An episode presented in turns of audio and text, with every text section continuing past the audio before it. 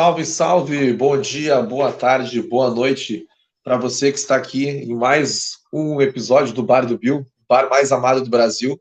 Estou aqui com meu queridíssimo amigo Leonardo Radaeli. Salve, Rada, como é que tá, meu querido? Como é que tá, Chicão? Tudo certo? Saudades do amigo, saudades de conversar com amigo sobre basquete. Estamos aí nessa terça-feira chuvosa aqui em São Paulo. Dizem que aí no Rio Grande do Sul fez um dia muito bonito, né? Mas estamos aqui para falar desse top 100, né? Que a SPN fez pré-temporada da NBA, falando dos principais jogadores, né? Listando os 100 principais jogadores para essa temporada. Achei até uma lista boa, achei uma lista que até não tem tanta polêmica, mas claro, quando não tem nomes tão carismáticos, tão tão defendidos né, pelas redes sociais, como LeBron, como Curry, como Kevin Durant, entre os três primeiros, sempre tem debate, mas já antecipo, achei a lista bem justa, Chico. É, exatamente. Deixa eu dar um salve pro meu amigo aqui, o Cabeção, ó. Henrique Ramos Anjos mandou um aê. Fala, Cabeça. Que bom que está acompanhando a gente. E, bom, essa listinha aí ficou bem boa, né? Algumas listas são. Algumas não, né? Toda lista que é feita sempre gera polêmica e sempre gera. É, Chico, eu já, começo do, eu, eu, já começo do princípio que eu não gosto de listar, não gosto de listas, de tops. Eu já não gosto, porque cada um leva a sua carga emocional, a sua interpretação do jogo, a sua, a sua visão também de que cada jogador tem, né, em cima de um sistema de jogo. Então, acho meio, meio muito uh, individual, né, a lista. Então, quando tu acaba sendo definitivo e fazer uma lista de 100 jogadores, eu já acho muito ousado, né, muito arriscado. Então, sou contra listas, mas as listas são feitas e a gente está aqui para debater elas. Exatamente.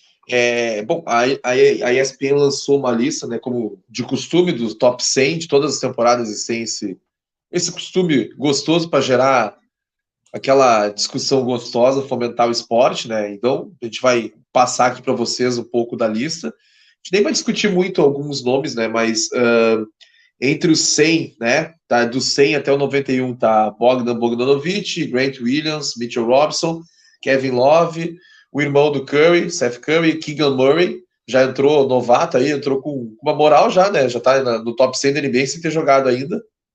Brandon Clark, D'Angelo Russell aparece no, no, na posição 93, Christian Wood e Anthony Simons.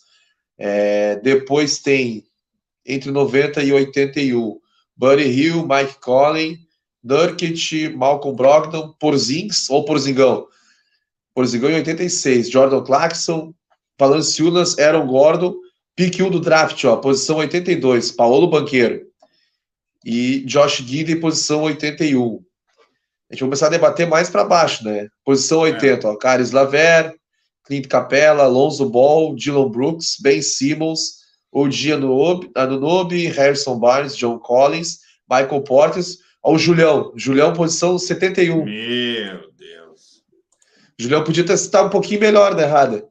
Ah, não, não, mas eu acho que pela expectativa que o torcedor do Knicks tinha na última temporada e a decepção que foi a temporada a partir disso, né, desse sarrafo elevado por Julius Randle, fez até a visão, a expectativa uh, diminuir em cima do jogador nessa próxima temporada. Hoje tu conversa com o torcedor do New York Knicks, os torcedores têm mais confiança no RJ Barrett, que acabou ficando, tinha até uns rumores que ele poderia ser envolvido numa troca do, com o Tajes pelo Spider Mitchell, acabou ficando, teve o contrato renovado com a franquia de Nova York, e hoje o torcedor tem mais esperança na dupla Jalen Bronson e RJ Barrett do que propriamente do Julius Randle. Então, o Julius Randle estando nessa posição, nessa 71, mostra como foi decepcionante a última temporada e de como o Julius Randle perdeu a confiança do torcedor de Nova York.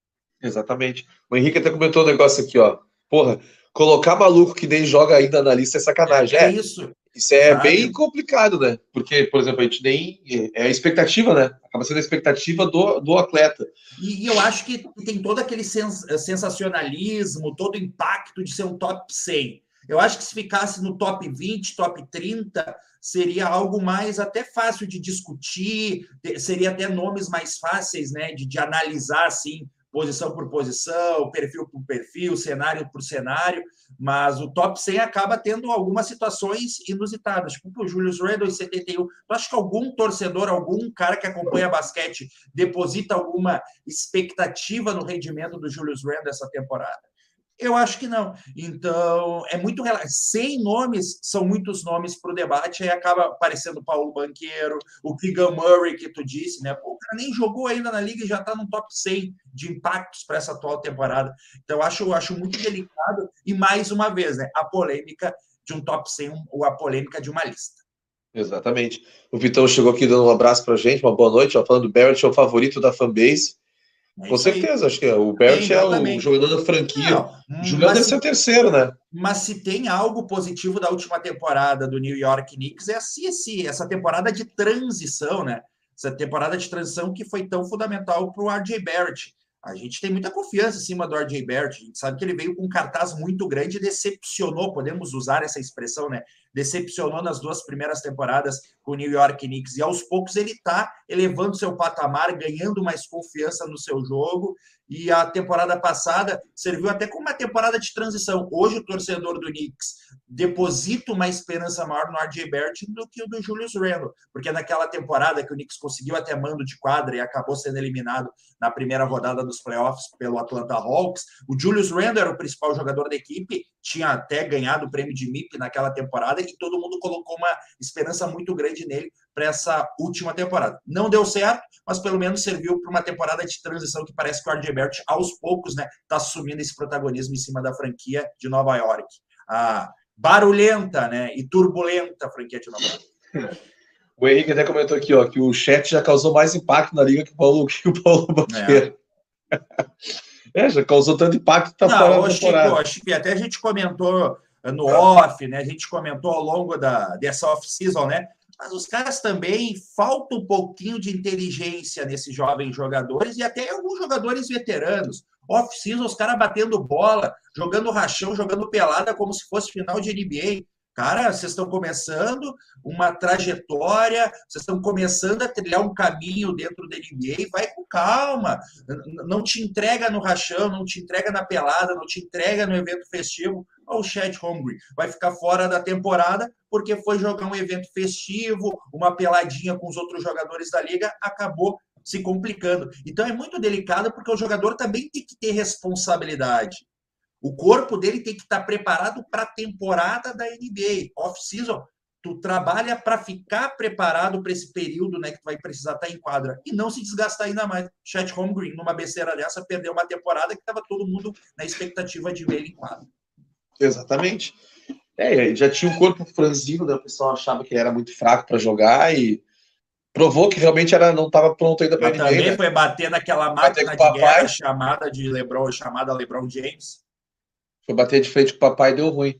E aí a lista segue aqui então na posição 70 o Horford, aí tem Spencer Dewey, Desmond Bain, Jalen Brunson, Miles Turner, e aí tem um nome aqui que dá para a gente falar um pouco, né? Que é o Russell Westbrook, né? Como o Westbrook é, decaiu, né?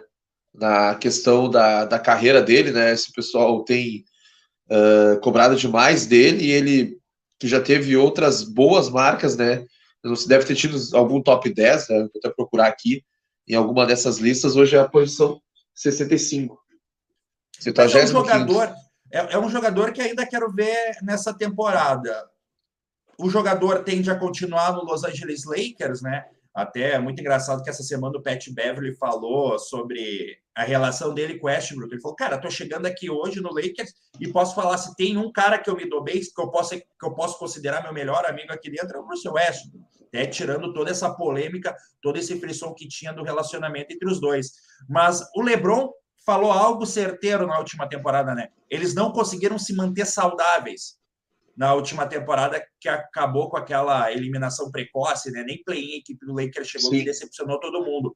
Eu quero ver, um, eu, quero, eu quero uma chance de ver os três jogando de forma saudável e de forma uh, regular. Eu acho que aí a gente pode ser mais definitivo se esse Lakers deu certo ou errado. Claro, pela questão clínica, não deu certo. Mas agora vamos ver nessa temporada. Schroeder voltando depois de fazer um bom Eurobasket. Também um Pat Beverly que se vangloriou tanto de levar o Minnesota para o playoff na última temporada. É um cara que é muito competitivo.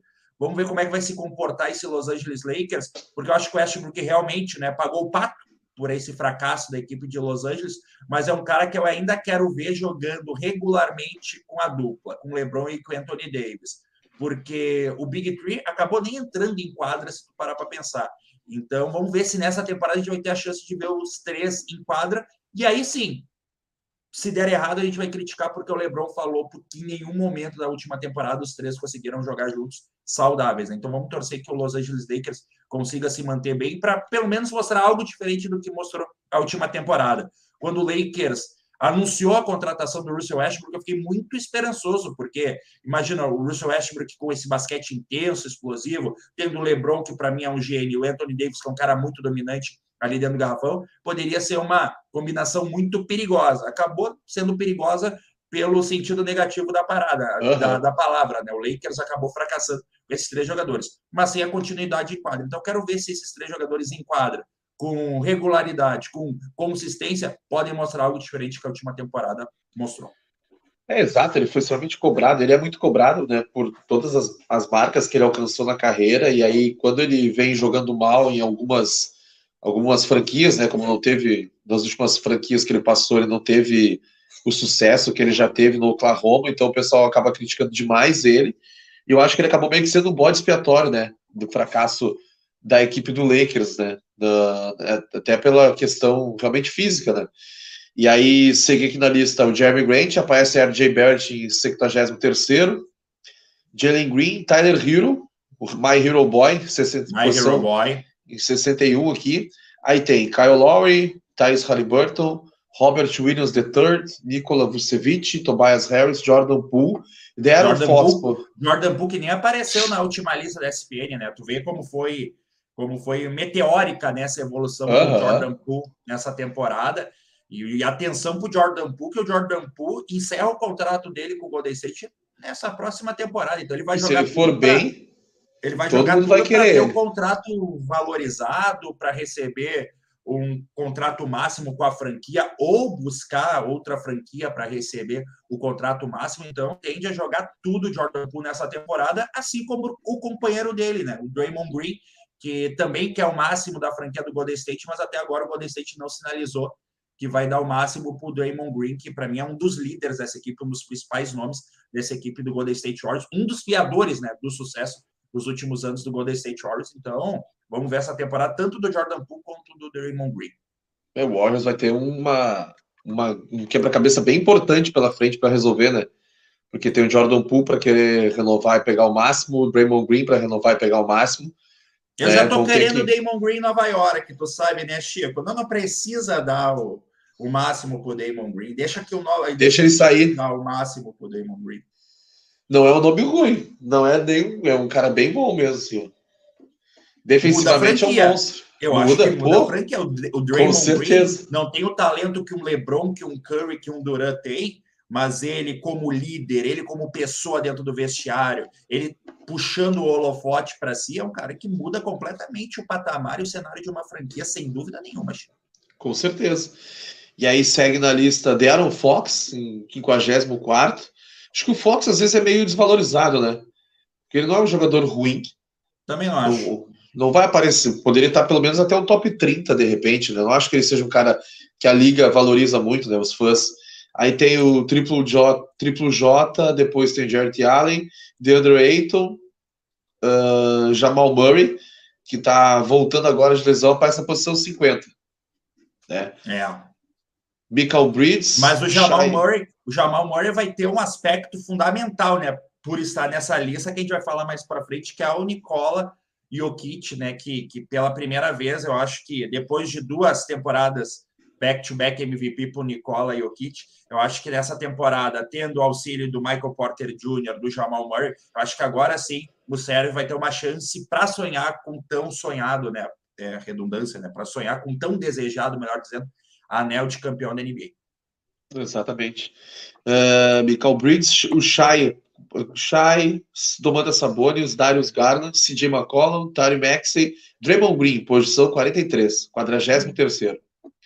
Deontay Murray, Lamelo Ball, e aí estamos entrando na lista dos 40 até a posição e o 40, e, o, e, o, e, o, e o 40 e o número 40, Chicão. Tu viu o número é? 40, aham. Uh -huh. Tá, tá fininho. o homem, hein? Tá forte. Vai, eu vem pra... vendo o homem, hein? Ele tá, tá no shape. Pegou o shapezinho, agora vai. Tabelas ah, serão Chicão, quebradas na próxima falei, temporada. E eu falei, Chicão, que foi uma, que foi uma temporada transitória né, do New York Knicks, do RJ Barrett assumir esse protagonismo em cima da franquia. Lá, na, lá em 2021, no início de 2021, temporada 2020-2021, quando o Zion teve um protagonismo dentro do Pelicans, eu falava, né? Pô, é a temporada de transição do Zion, né? De que o Ingram tá dando mais a bola para o Zion para ele ser o protagonista da equipe. E aí aconteceu da lesão do Zion, o Zion ficar mais uma temporada fora, e aí o Ingram assumiu todo aquele papel que a gente viu, e eu, eu gosto muito do Ingram, acho excelente jogador o Ingram. E, e se o Zion voltar jogando o que estava jogando, da forma que está, o Ingram jogando da forma que está, tendo o CJ McCollum, que é um cara muito inteligente, que vai ter a bola na mão, esse time do Pelicans vai aprontar ali na Conferência Oeste, hein, Chicão? É um time que eu quero ver e eu quero ver muito essa volta do Zion, porque o Zion vai voltar querendo. Ele já estava querendo nos playoffs passados. Já queria ter jogado contra o Phoenix Suns, meteu o vídeo nas redes sociais de tanques, de aquecimentos. Então, quero ver muito esse Pelicans, que esse time do Pelicans no papel é um time que pode ser fortíssimo, fortíssimo mesmo. É verdade. Hoje mesmo o Zion deu uma entrevista, até o meu amigo Joanilson postou lá no Pelicanos do Brasil. Grande Joanilson, um abraço, Joanilson.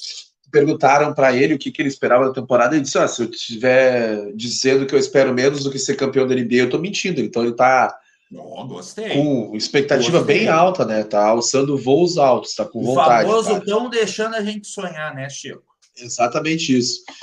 E aí tem depois, então, Scott Barnes, Fred VanVleet, Clay Thompson aparece na 37 Ivan Mobley, Cade Cunningham, Marcos Smart, Kyrie Irving. Ó, o Kyrie Irving mal jogou a temporada passada, está em 33 Andrew Wiggins e Chris Middleton.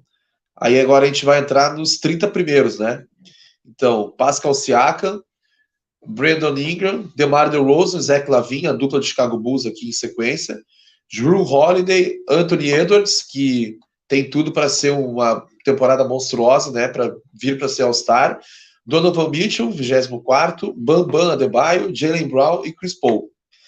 E aí entramos no top 20. Anthony Davis, Bradley Beal, Rudy Gobert, Jimmy Butler, Trey Young, Paul George, Damian Lillard, Carl Anthony Towns, Kawhi Leonard e James Harden. O barbudo está em décimo primeiro. Olha o impacto do Kawhi, né? O Kawhi, no momento, é décimo segundo e ele não tinha sido ranqueado no último ano, na última temporada, no caso. Então, olha o impacto Eita. do Claw aí, ó. E olha esse Clippers, hein, com Kawhi Leonard. Eu sou muito fã do Kawhi, né? Eu acho o Kawhi um monstro. E esse Clippers tem um esqueleto de time muito bom, tem um time muito forte e incomoda mesmo sem o Kawhi. Inco Imagina com o Kawhi. Eu acho que o Kawhi vem para se mostrar nessa temporada e depois de ficar um grande tempo afastado, um grande tempo fora, eu acho que ele tem consciência que ele pode sim lutar por um anel. Então, com a habilidade, com a qualidade do Kawhi e com o coletivo do Clippers sendo muito forte, tanto da comissão técnica, que eu acho que o Tyron Lu está se mostrando cada vez mais um treinador preparado dentro da liga, e com um elenco muito forte, atenção para o Clippers, que o Clippers tem tudo para fazer uma baita temporada nessa season 2022-2023. Com certeza. No momento, tu acha que o Clippers tem um elenco melhor que o do Lakers, Rado? Ah, total, total. Eu acho o Clippers. Eu acho hoje o Clippers candidato a título, o que eu não digo do Lakers. Hoje eu não vejo o Lakers candidato a título. Claro que tem o papai LeBron, que, que jamais dá para duvidar de LeBron James. Mas o Clippers hoje, no papel, com o que vem mostrando nos últimos tempos, eu acho que o Clippers é até um dos, uma das franquias, né, um dos times mais cotados para esse título da NBA da temporada 2022-2023. Para mim, a única coisa que atrapalha o Clippers é manter os caras saudáveis, né? Lesão. É a única coisa que pode atrapalhar esse time do Clippers. Né? O histórico do John Wall, do Paul George, do Kawhi, porque realmente o elenco deles é muito forte e o banco deles é muito bom, né? E o Tyron Lu também é um treinador excepcional. E aí, começando aqui o, o nosso top 10. Primeiro nome, Devin Booker. Hum. Essa temporada é a temporada de afirmação do Devin Booker como All-Star, como um grande jogador, Rada? Olha, Devin Booker, o que eu posso falar de Devin Booker? É um cara que é um pontuador nato, né? É um cara que vai te trazer pontuação, vai te trazer muita produção também. É um cara que chuta bastante. Eu ainda não confio 100% nele. Para colocar ele entre os 10, eu ainda acho muito. Hum, eu acho muito arriscado, eu acho muito ousado colocar o Devin Booker entre os 10. Gosto dele, mas não vejo ele nesse patamar de que vai ser um dos principais. Não, não que ele vai ser um, que ele não vai ser um dos principais jogadores da temporada que ele vai ser, mas não vai ser o cara determinante para o sucesso ou não do Phoenix Suns. Eu acho que o Chris Paul tem um papel muito mais importante nessa, nesse quesito coletivo do que propriamente o Devin Booker. O impacto do Chris Paul é um impacto mais importante do que o Devin Booker. Devin Booker vai te trazer produção, mas não vai te trazer uh, organização. E em muitos momentos, como se baseia o Monte Williams, como se baseia o Phoenix Suns?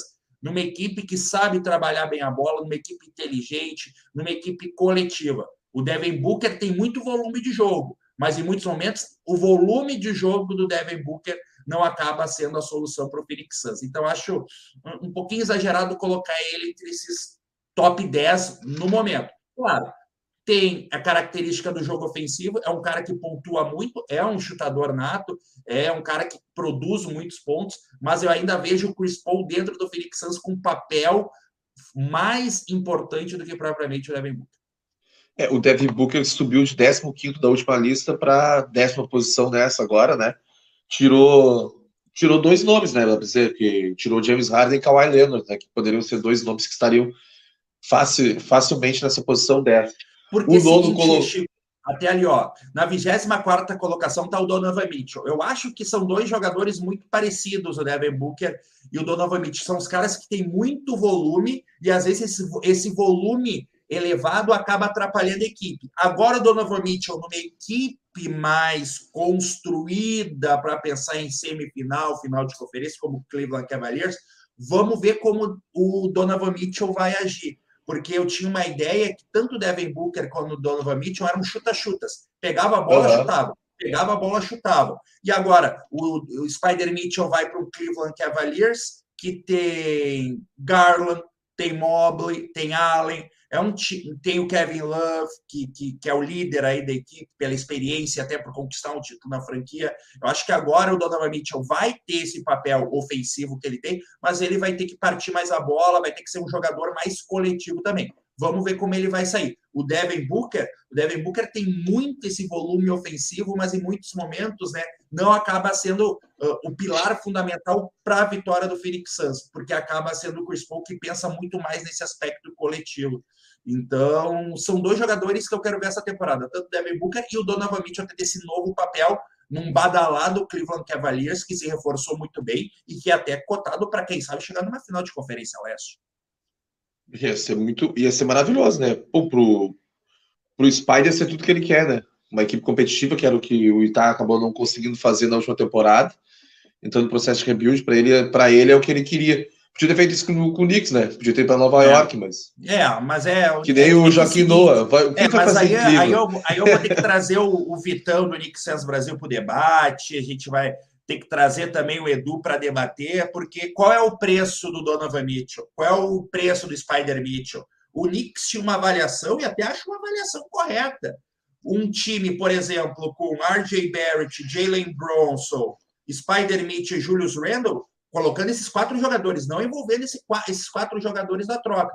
Não é um time que te garante final de conferência. Então, tu vai abrir mão do teu futuro, de todas as tuas piques, de todas as tuas escolhas de draft por um, jogador, jogador, que não vai te colocar numa final de conferência. Então, o Knicks foi bem não abrir mão do seu futuro. Só que, claro, aí tu vê a troca para o Cleveland Cavaliers. Pô, o Cleveland Cavaliers deu nada para o Spider Mitchell uhum. e o Spider Mitchell veio. Então o torcedor do Knicks fica, pô, a gente estava pensando no nosso futuro, entregar a mão do nosso futuro pelo Spider Mitchell, aí vai lá o Cleveland dar, dar uma bala, dar um, Dryden, House e consegue o jogador. Então, o torcedor do Knicks fica frustrado por, mais uma vez, o Knicks fracassar no mercado, principalmente quando se trata de um jogador All-Star, um jogador que pode, quem sabe, né, mudar a história ah, da franquia. É isso que o torcedor está chateado. Eu acho que a avaliação da franquia foi certa. Só que aí, quando tu vê o Spider Mitchell indo para o Cleveland a preço de banana, a um preço barato, né, para a franquia que quis e conseguiu o Spider Mitchell, o torcedor do Knicks fica chateado.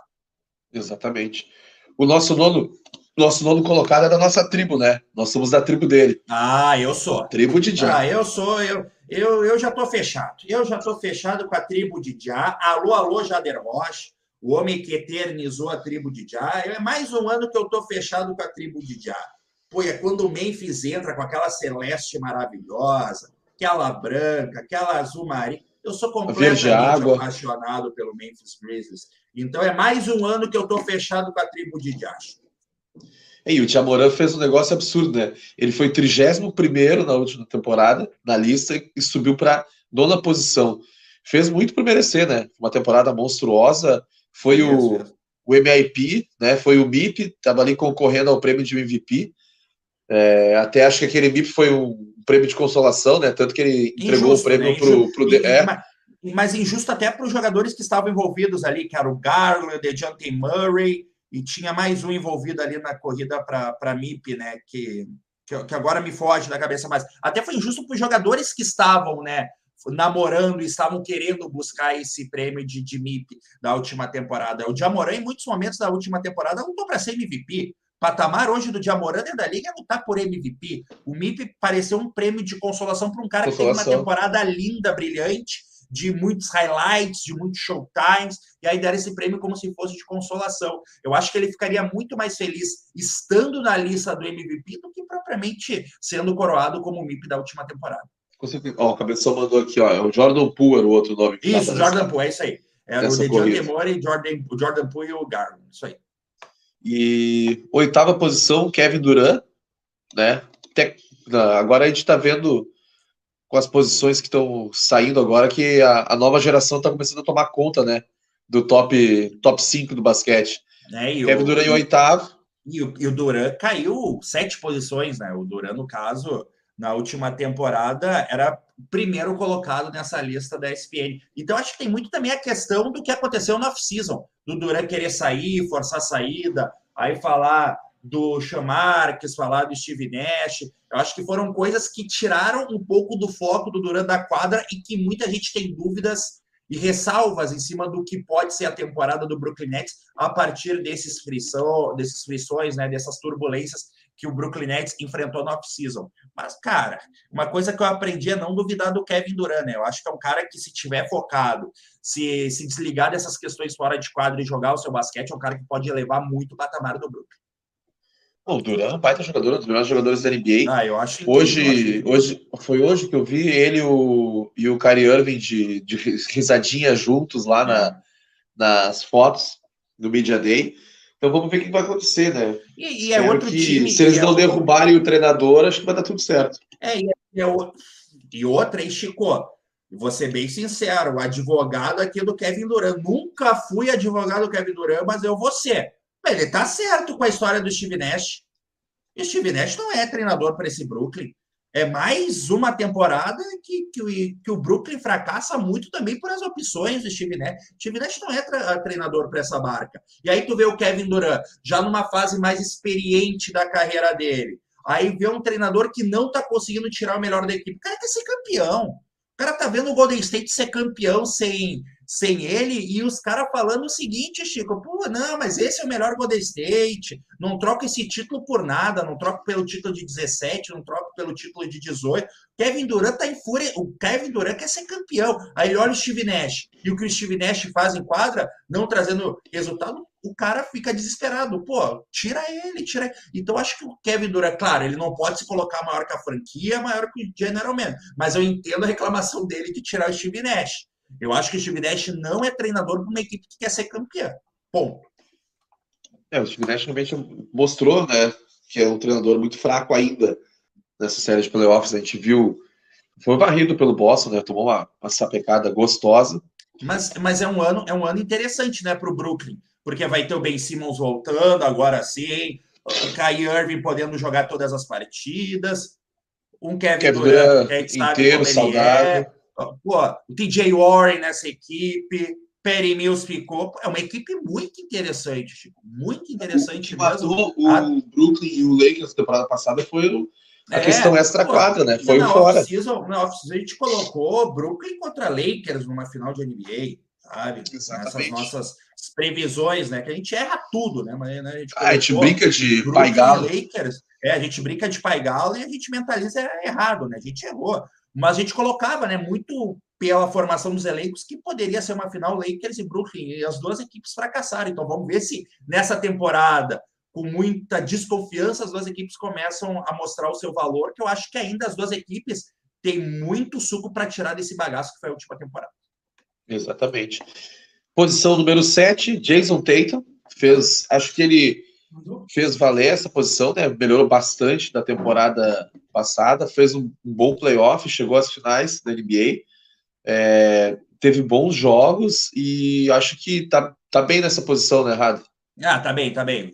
Ele decepcionou um pouco na final, né? Mas é. eu acho que ele, eu acho que na pós-temporada ele mostrou ser um jogador muito, muito talentoso, um jogador que conseguiu conduzir o Boston a uma final de NBA e até em muitos momentos na final da NBA eu pensei que ele conseguiria conduzir o Boston a mais um título da liga para se tornar de forma isolada né, o maior uma maior franquia vencedora dentro da NBA, mas eu acho que está bem, eu acho que está bem. Só que o problema de Boston no momento não é jogador, né? São as questões fora de quadra. O, o Doca que não vai conseguir, não vai poder, né? Não vai poder treinar. da franquia treinar essa temporada. A equipe se reforçou com o Galo, né? Com o Galinari, Galo Galinari está fora dessa temporada. Estourou o joelho. Então, eu acho que o Boston tinha tudo para fazer uma baita temporada, mas essa questão do Doca, não sei como é que os jogadores vão receber isso, se vão conseguir manter a concentração dentro de quadra. Então vamos ver, mas eu acho que individualmente, pelo que mostrou na última temporada, é justo o Jason Tatum estar tá nessa colocação. Vamos ver, seguindo então. Agora que tem o um nome que agora sim começa a provar que a nova geração está vindo para dominar a NBA, né? Papai Lebron. Papai Lebron está na sexta ah, posição. É. É, eu acho, eu, eu acho justo a posição do Lebron. Eu sou completamente apaixonado pelo Lebron. Lebron é meu jogador favorito. Se eu acompanho NBA, uh, se eu acompanho NBA ativamente, como eu acompanho, é muito que eu comecei a acompanhar a jornada do Lebron e me apaixonei pela caminhada dele e sou fã, ah, sou fã apaixonado pelo Lebron até hoje. Mas eu acho justo, pelo que ele mostrou na última temporada, pelo que o Lakers mostrou na temporada, eu acho que ele está no momento da, da, da carreira dele que ele precisa de ajudantes. Ele sozinho não vai conseguir botar o Lakers na final da NBA. Ele sozinho não vai conseguir fazer como é que ele fez em 16, 17, 18, colocando o Cleveland Cavaliers naquelas finais que até então a gente achava impossível o Cleveland chegar. E ele foi lá e chegou mostrando, até em muitos momentos, né, sozinho, né, que ele conseguia levar uma equipe para um patamar acima dentro da liga. Mas hoje ele precisa, pô, 37, 38 anos, o LeBron precisa de, de auxílio, precisa de ajuda. Então, acho que vai ser fundamental o Anthony Davis se manter saudável, o Russell Westbrook entender o seu papel dentro da equipe, o Pat Beverly trazendo essa energia. Então, eu entendo o LeBron na sexta colocação. Acho que sim, que ele é um para-raio e é um cara que vai ser fundamental para o sucesso do Lakers, só que não vai depender só dele. Ele pode ser o cara que vai dar 30 pontos para o jogo, como fez na última temporada mas faltou o coletivo. E aí, faltando o coletivo nesse basquete que a gente está acompanhando, aí é, o, é a fórmula para o fracasso. Então, acho justo essa sexta colocação por tudo que representa e todo o impacto que o Lebron tem num sistema de jogo, mas ele sozinho não vai chegar a lugar nenhum nessa temporada. Exatamente. O Lebron já está tá beirando os 40, né? Provavelmente quando for jogar com o já vai ter, já vai ter batido a casa dos 40 é com certeza um dos grandes nomes da história do basquete, mas a gente vê que ele tá velho mesmo, né? Ninguém aguenta jogar o que ele jogou com 37 anos. Né? Ah, mas Tanto ele tá cheio agora... de motivação nessa temporada, Sim, né? Ele pode certeza. passar o Karim Abujamar, Magic Johnson em assistência. Ele até foi questionado, né, sobre se transformar no maior pontuador da história da liga. Ele falou: "Cara, eu tenho que me manter humilde, eu tenho que lembrar de onde eu vim, de onde eu nasci e o que eu trabalhei para chegar até aqui. Eu não posso pensar em grandeza, eu tenho que pensar de forma mais humilde, voltando lá no meu início. Claro que é um sonho, é, mas eu tenho que me manter humilde para chegar nesse sonho. Então, ele é um cara que ele tem consciência que ele está numa fase mais final da carreira, numa fase mais experiente. Ele não é mais aquele super-homem do Miami Heat, não é aquele monstro que foi na época do Cleveland Cavaliers, mas é um cara que tem um impacto ainda muito forte dentro do Lakers. E ele tem que tirar isso ao seu favor e, claro, contar com a ajuda dos companheiros. É, a gente vê que ele tá ficando mais velho, mesmo está começando a sentir a, o peso da idade quando ele começa a se lesionar, né? Um cara que teve a carreira inteira com poucas lesões, nessas últimas temporadas ele teve algumas lesões, digamos até que bem recorrentes, né? E mas é um monstro. Então, seguindo aqui, ó, nosso quinto colocado, Stephen Curry, brinquedinho assassino, né?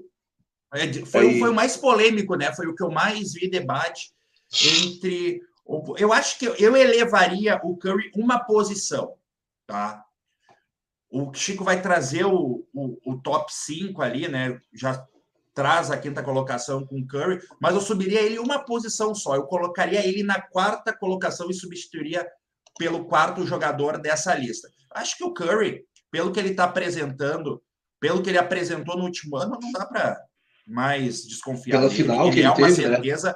É o cara que mudou o jogo, claro, é o cara que transformou o jogo da NBA. Se a gente tem um jogo hoje muito voltado à bola de três, tem muito Stephen Curry, e acho que essa posição até do Curry achei um pouco injusta. Eu acho que ele ocuparia a quarta colocação ali, porque também o Curry dependeu muito de seus companheiros. Quando o Curry não ia bem, os companheiros iam lá e assumiam a responsabilidade por ele. Mas pelo impacto que ele tem no jogo, por tudo que ele fez na última temporada, por dizer no final de uma temporada onde a equipe do Golden State foi eliminada no play. Cara, se eu fosse vocês, eu não queria ver a nossa equipe ano que vem, porque vai ser assustador. Foi tão assustador que foi feito. campeã. Exatamente. Então, e é a favorita para ser campeã de novo, né? Que prometeu e cumpriu. E acho que o Golden State vem muito forte para buscar esse back-to-back, -back, esse segundo título consecutivo da NBA. Então, acho que se eu tivesse que subir ali pela lista o Curry de posição, eu subiria uma só. Eu colocaria ele na quarta colocação, porque depois ali o top 3, o top 3 é fortíssimo e está mostrando evolução a cada temporada da NBA. Concordo contigo plenamente. Nosso quarto colocado, então, que é o nosso pivô camaronês, Joel Embiid, é. né? O Embidão, está aqui em quarto colocado. É, é, eu, trocaria, eu trocaria de posição. Eu colocaria o Curry na quarta e o Embiid na quinta nessa lista. Embiid teve uma temporada ex excepcional, fez, fez, mostrou que a dupla com o James Harden vai funcionar e vai incomodar bastante nessa próxima temporada. Olha aí quem apareceu aí. Peraí. Quem apareceu? Ricardo Bugarelli, oh, que presença ilustre. O coração até parou aqui. O coração até parou aqui. Parabéns! então, trouxe que em primeira mão, ó, Primeira participação dele. Olha aí. Leleco James. Novo cachorro da casa aqui, olha o Leleco. Coisa linda, é, Leleco. Leleco. Na verdade é só James, porque a, a namorada é fã do Cleveland Cavaliers. E aí eu tenho que render o, o, os pedidos da, da, da, dona da casa. Mas eu carinhosamente me dele de Leleco. Entendeu? Coisa é. linda. Ele chegou na hora boa aí, Chico. Ele chegou na hora boa, top 5, top 5, top 3. A gente está falando da lista buga da ESPN do top 100 do, da temporada, né? Estamos aqui na. Falamos agora do Curry, agora nós estamos falando do Embidão, né? Ficou na quarta posição. A gente estava falando que a gente trocaria, né? Colocaria o Stephen Curry em quarto e colocaria o Embidão em quinto. O que, que tu acha disso aí, Buga? Embidão em quinto e Stephen Curry em quarto. Ah, eu acho, eu acho bem, bem normal. Acho até pelo momento do Stephen Curry, o cara que tirou da frente o, a sombra aí de ah, não ser campeão no MVP Finals, coisa e tal. E é o time a ser batido, é o atual campeão, é, é o reinício da dinastia. É, eu estava ouvindo o Rada falando, o cara que ajudou a mudar o jogo. Hoje a presença dele aí é muito relevante para a NBA, tem muita gente chegando para acompanhar a NBA por conta do Curry. Eu acho que é nada mais justo do que o cara, nesse momento. Assim, é, é, é o prêmio individual de, de, de 1 a 100, uh, ah, você pode pensar se você for levar quem é o cara que está mais perto de ser MVP de uma temporada regular, e o Curry já foi de forma unânime, aí você pode até pensar no Embiid à frente do Curry, mas é, nesse momento eu ainda acho o Curry muito mais relevante do que o Embiid num, num ranking qualquer que seja. Eu acho que no, se você for pesar todos os aspectos, eu acho que o Curry tem que estar à frente do Embiid. Também concordo com vocês.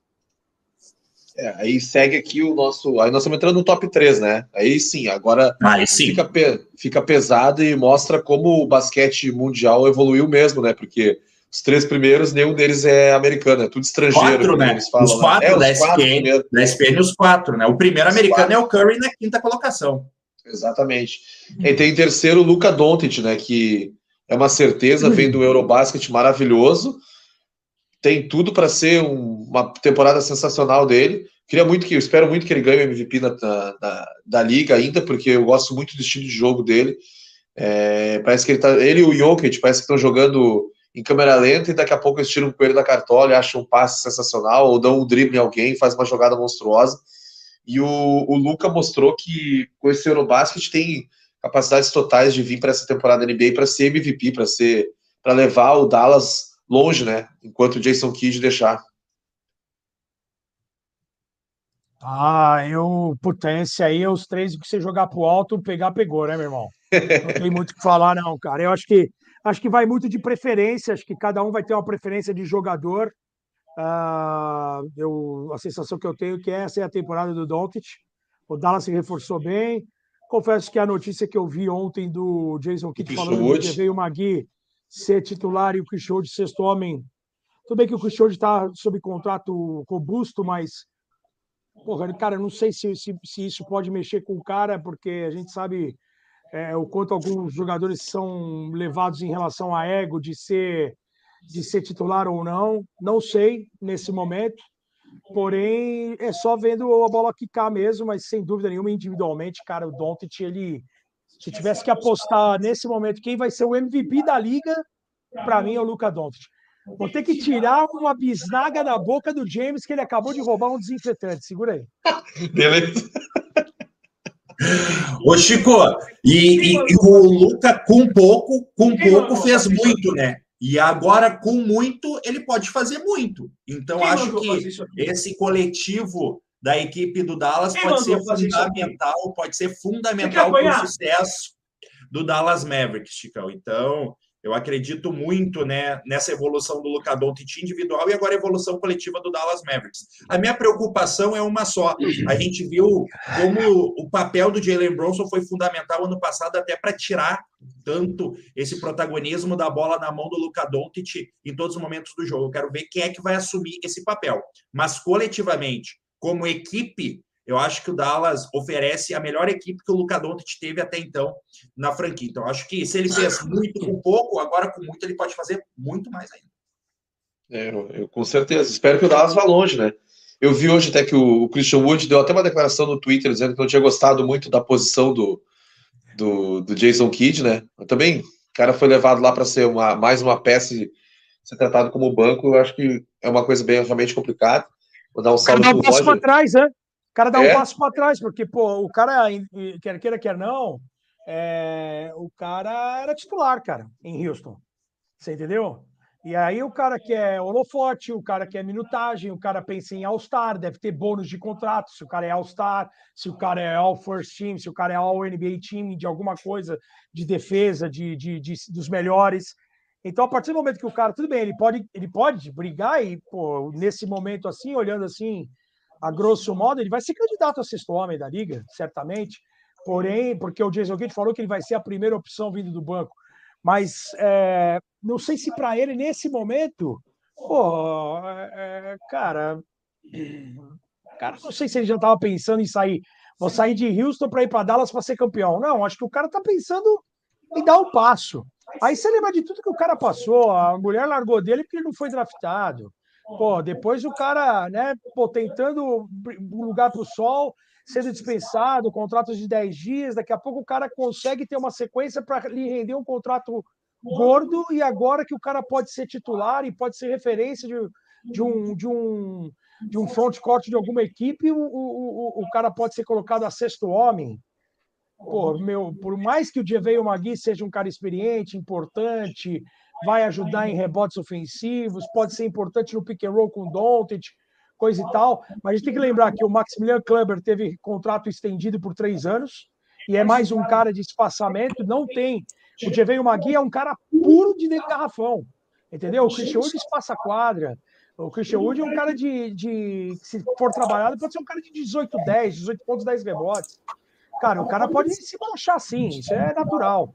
Então é, fica, fica complicado. Mas é, é eu tô com honrada nisso aí, de é o Dallas mais talentoso que vai ter nas mãos do Dots, apesar da ausência do Brunson. E eu até falei numa das transmissões do Clássicos da NBA que eu achei, por Schroeder ser alemão, o Nowitzki ter sido alemão e, e, consagrado no Dallas, e ser um, um, armador capaz de fechar jogos com o Jalen Brunson e Spencer de Windy, ele poderia ser um, um, cara em substituição, não que ele vá fazer a mesma coisa que o Brunson, mas na posição do Brunson, de um cara inteligente no passe, um cara que é capaz de fazer 18 pontos no jogo, como ele fez no Eurobasket, e ele jogou no Eurobasket para poder ter essa oportunidade, Schroeder. Eu me surpreendi. O Dallas deve estar muito confiante no Spencer de Windy em ser um Jalen Bronson 2.0, entendeu? Uhum. O Roger mandou um abraço, falou aqui, trio é esse, meus amigos. Valeu, Roger. Um prazer. Roger, tamo junto. E, bom, segundo colocado, Nicole Jokic, né, o sérvio que é o unicórnio, realmente um unicórnio de qualidade na NBA. Back-to-back -back MVP, né? Back-to-back -back MVP é incontestável, né? Não tem como ele não estar tá nessa posição, só perdendo para o próximo colocado, que depois a gente fala não, sobre ele, né? Ah, mas o, o Jokic tem um aspecto que eu quero ver muito essa temporada, porque vai ser a primeira vez que ele vai ter um elenco saudável em torno dele e ele jogando esse nível de MVP. O Jokic foi MVP duas temporadas sem ter os principais companheiros ao lado dele. Ele fez magia com o Denver Nuggets. Para mim é merecidíssimo back-to-back para ele, porque o que ele jogou tendo poucos companheiros foi um absurdo. Então eu estou muito curioso, porque vai ser a primeira vez que ele vai ter o Michael Porter Jr. e a gente espera que ele fique saudável, o Jamal Murray voltando, sabendo que o próprio Jokic falou na última temporada: não força a tua volta, que eu te quero bem na próxima temporada. E aí a gente está nessa, nessa expectativa. Trouxe um Pope para arremessar bem ali do, da, da, bola de três, do perímetro. Também tem o Bruce Brown Jr., que é um baita marcador. Então, esse Denver, com o Jokic jogando a nível de MVP com esse elenco, olha que o Denver é outra equipe que pode sonhar cinco anel nessa temporada. O, é, eu acho que é a melhor versão, cara. É a melhor versão do, do, do, do Denver Nuggets, por quê? É, eu, até a bolha, o Denver Nuggets ele vinha em evolução ano após ano na mão do Michael Maloney, de primeira rodada de playoff, aí teve aquela série de playoff em que era favorito contra o Portland. Tinha um mando de quadra e acabou sendo derrotado no jogo 7 com um show do CJ McCollum e quem diria do Evan Turner, que jogou demais aquela partida, porque todo, todos os holofotes na marcação em cima do Damian Lillard e o McCollum e o Evan Turner realmente jogaram demais. E aí você vem para uma bolha em que o time chega a uma final de conferência na primeira temporada do Michael Porter Jr., que não foi completa, né? Porque a bolha também teve um hiato. E aí na primeira temporada que você fala assim, pô, será que esse Denver é de verdade? E com evolução de, de quinteto titular muito forte, Gary Harris, Will Barton, é, Jamal Murray, Michael Porter, Nicole Jokic, com profundidade de elenco, já Michael Green, Monte Morris. Cara, era um Michael Porter Jr. podendo, cara, ter uma temporada inteira. Cara, os caras já começam a se lesionar, principalmente o Jamal Murray. E mesmo assim, o cara põe o time nas costas, vira MVP. Então é indiscutível que o cara hoje é top 5 da liga, individualmente. Um cara que, que é capaz de fazer de tudo, de assistir, de, de pegar rebote, de ser líder do time, de ser exemplo, de ser carismático, de vender camisa. Aí tem que falar do, do extrapolar quadra. O cara não é só dentro da quadra, o cara fora da quadra dele, ele é referência, né? É, não somente para o basquetebol, NBA, para a FIBA hoje em dia. Você imagina o, o quanto que não tem. A gente até assistiu um documentário outro dia, eu e o Rada, dos sérvios que dominam a, a, o basquete. O Vassili Micic foi MVP da Euroliga, o Teodosic foi MVP da Eurocup, o Jokic MVP da NBA. O fundamento quer dizer o quanto que não é mantido o, o, a paixão pelo basquete na Sérvia por conta de um, de um Jokic. De um cara de 2,11 metros de um cara um ex-gordinho, um cara que foi draftado no intervalo, que hoje é o melhor jogador da Liga Americana, sim. Você entendeu? Pelo menos é o mais completo.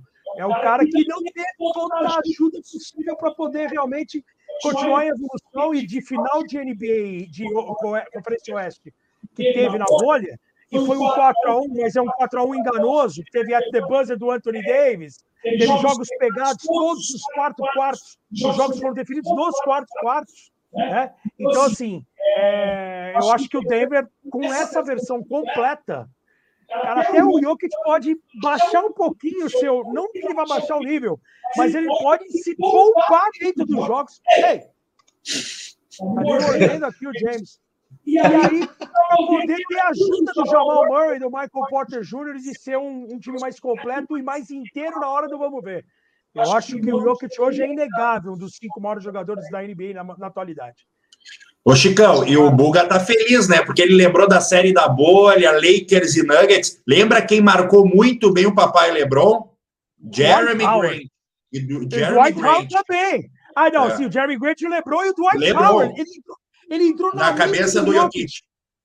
Porque ele, ele foi lá no trash talk, ele foi lá no cotovelo alto de, de fazer o jogo sujo, porque o cara é técnico. O cara joga, como falou, como você falou, é, é, é de, de, peito aberto, de, de fazer o melhor para o time e para todos, fazer todos aos lados melhor. A partir do momento que você pega um vagabundo, entre aspas, de um cara que, que vai na maldade, o cara sentiu. E aí foi, foi, foi o detalhe que o Lakers fez, levou para ganhar do Denver Nuggets na série. E que não foi fácil, apesar dos 4 a 1 Teve um jogo histórico também nessa última temporada, que tu vê como é que é o Nicole Jokic, que ele encontra o Aaron Gordon na, na, linha, de, na linha de três, ele ganha o jogo, ele ganha o jogo. É o jogo, é o jogo da, multa. É o jogo da, é multa. Da multa. Ele, o, o, Gordon ganha o jogo no arremesso, só que todo mundo volta. Todo, então, a cena não é nem o arremesso, é o passe. É como é que é ele passe. encontrou o cara no meio de todo mundo. Chicão, é o jogo da multa, que é eu morava no outro prédio. E aí é um sábado à noite, Clippers e Denver, é uma artilharia do Denver no primeiro tempo, umas bolas de três, uma atrás da outra, todo mundo matando bola, Monte Morris, todo mundo matando bola. E no segundo tempo, uma reação dos Clippers, os Clippers abrem uma vantagem praticamente intirável, só que esse cara ele começa a descolar alguns passes e ele mete esse esse esse essa assistência para o Aaron Gordon